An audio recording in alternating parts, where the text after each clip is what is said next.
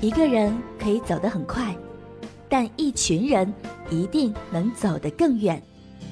现在，我们十里铺人民广播电台正招募有想法、带创意、成型的节目主播，来吧，告别单打独斗，感受团队的力量。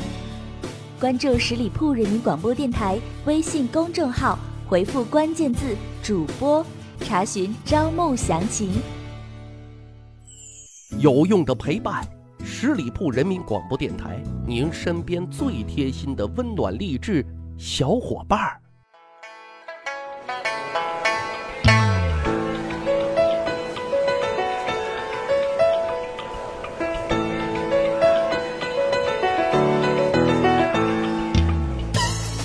十里铺人民广播电台密史趣谈，咱一起发现啊有趣好玩的历史段子。我是大汉，咱们今天讲讲长坂坡前救赵云，吓退曹操百万军，姓张名飞字翼德，万古流芳莽撞人。嘿嘿，还不错吧？啊，今天咱讲的人物啊，就叫张飞啊。想必大家都很熟悉啊。那按照《三国演义》的说法，张飞那是一个燕汉虎须、抱头环眼的彪形大汉啊。大家可以脑补一下这个形象啊。呃，戏曲当中啊，他是黑脸的形象，更是显得凶神恶煞。但是啊，如果我现在告诉大家，你们之前遇见的、看见的是一个彻头彻脑的假张飞，你们信吗？嘿，你们不信？哎，其实我也不信啊。但是最近看到一些资料，特别是在四川一带出土的文物，这张飞的雕塑啊，竟然连一根胡子都没有，而且面如美玉，神态温柔啊，简直就是神采飞扬的美男子呀！小伙伴们纷纷都表示惊呆了。因为当我认真的翻阅完这些资料之后啊，惊奇的发现了一个有勇有谋、能文能武、帅气逼人、才华横溢的张飞，啊，用现在的话说，那就是一个大众情人、超级欧巴呀！哎，怎么来讲呢？首先啊，欧巴张飞那是一个文化人啊，是历史上有名的书画家。在四川阆中桓侯祠啊，也就是张飞庙里啊，有一副对联儿，上书“元谢洪陶，大哥玄德，二哥禹，国流青史，三分鼎式，八分书”。啊，这副对联呢，是著名诗人流沙河给写下的，评价了张飞那是一个文武兼备的大英雄。啊，其中对联中讲到的八分书，就是指当年张飞镇守阆中时留下的书法佳作。此外啊，八门磨牙啊，也称立马铭啊，也能证明张飞是一个书法家。说是张飞打败了张合之后啊，很帅气的在马上用长矛钻牙而成。写的是什么呢？写的是啊，汉将张飞率精卒万人。大破贼首张合于八盟，立马勒名。据说这个立马名现在还存有清代的拓本，其字如行云流水，隽永秀丽。另外，据明代卓尔昌啊《画随元氏》记载，张飞喜画美人儿，哈，善草书。只是啊，十分可惜啊，张飞所画的美女图早已失传啊。要不然欣赏一下猛将笔下的美女，可能是别有一番滋味啊。这是说张飞不是大老粗啊，是一个文化人。其次，欧巴张飞还是一个心思细腻的人啊。其实我们对张飞的了解多半都是从演义小说，呃，或者是从戏剧中得来的。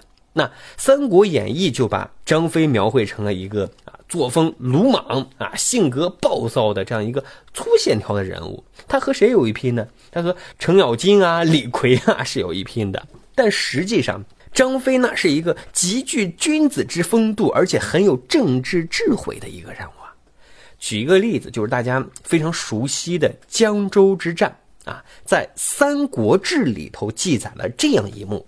啊，说是张飞拿下了江州的城池之后，生擒了对方主将严颜。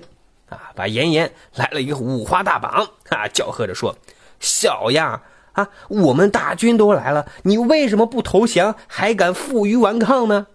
可是他没想到啊，严颜那也是一个巨脾气，毫无畏惧，他也高声的说。俺们益州啊，只有不怕死的断头将军，你找不到怕死的投降将军啊！张飞一听，嘿，也来了脾气，勃然大怒，高声传令，把严颜拖出去斩首示众。啊，严颜视死如归，神色不变啊，又讥讽了两句：“砍脑袋就砍脑袋啊！我是吃粮食长大的，你吓唬谁呢？”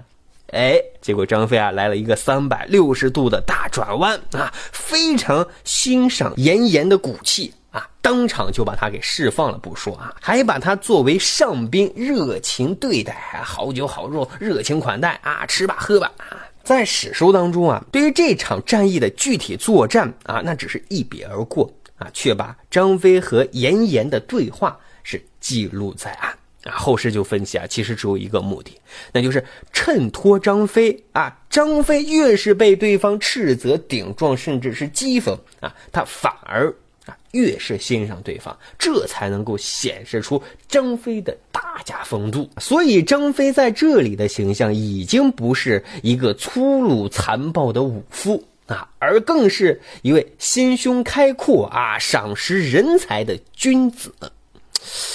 如果嗯，这杯茶啊，只品到这里，真正的味道其实还没有品出来。真正的味道在于张飞处置严颜的背后，啊，他在政治上的深谋远虑和细密考量。后代又有人分析了，有这么三点：第一呢，张飞之前就分析过严颜啊，挖过严颜的背景。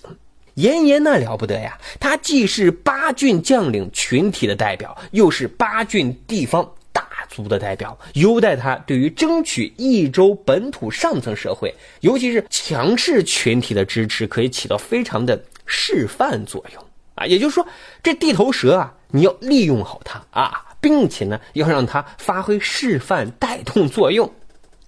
这第二点啊。说严颜的性格啊，非常的朴实，非常的耿直。他一旦成为张飞的座上宾，就会尽心尽力的帮助张飞啊，而不会去搞这些阴谋啊，去耍诡计呀啊，这一点也是非常重要的。这第三点啊，就说男人都很爱面子嘛啊，要想获得妍妍的真心支持，你必须给足他面子嘛啊，先让他充分表现出一个男人视死如归的。硬骨头的这种精气神来啊，然后再出来释放他，哎，这样就能很好的保护他的这个完美形象啊。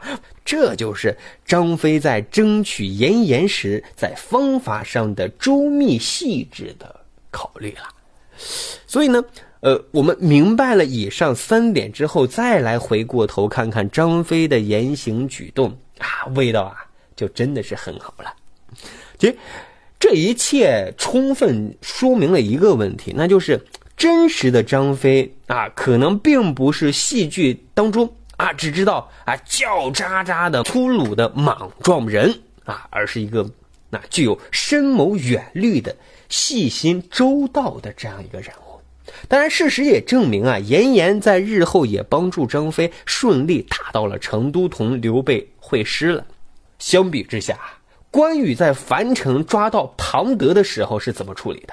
那是三下五除二就把庞德的脑袋给砍了呀！其实这就很明显啊，张飞显然要比他的二哥在心思上更加细致，考虑上更加长远一些了。今天讲了这么多啊，大家有没有觉得张飞背了一个 啊千年大黑锅呀？满脸大胡子，粗鲁莽撞。大老粗这些标签好像应该与他是十万八千之里。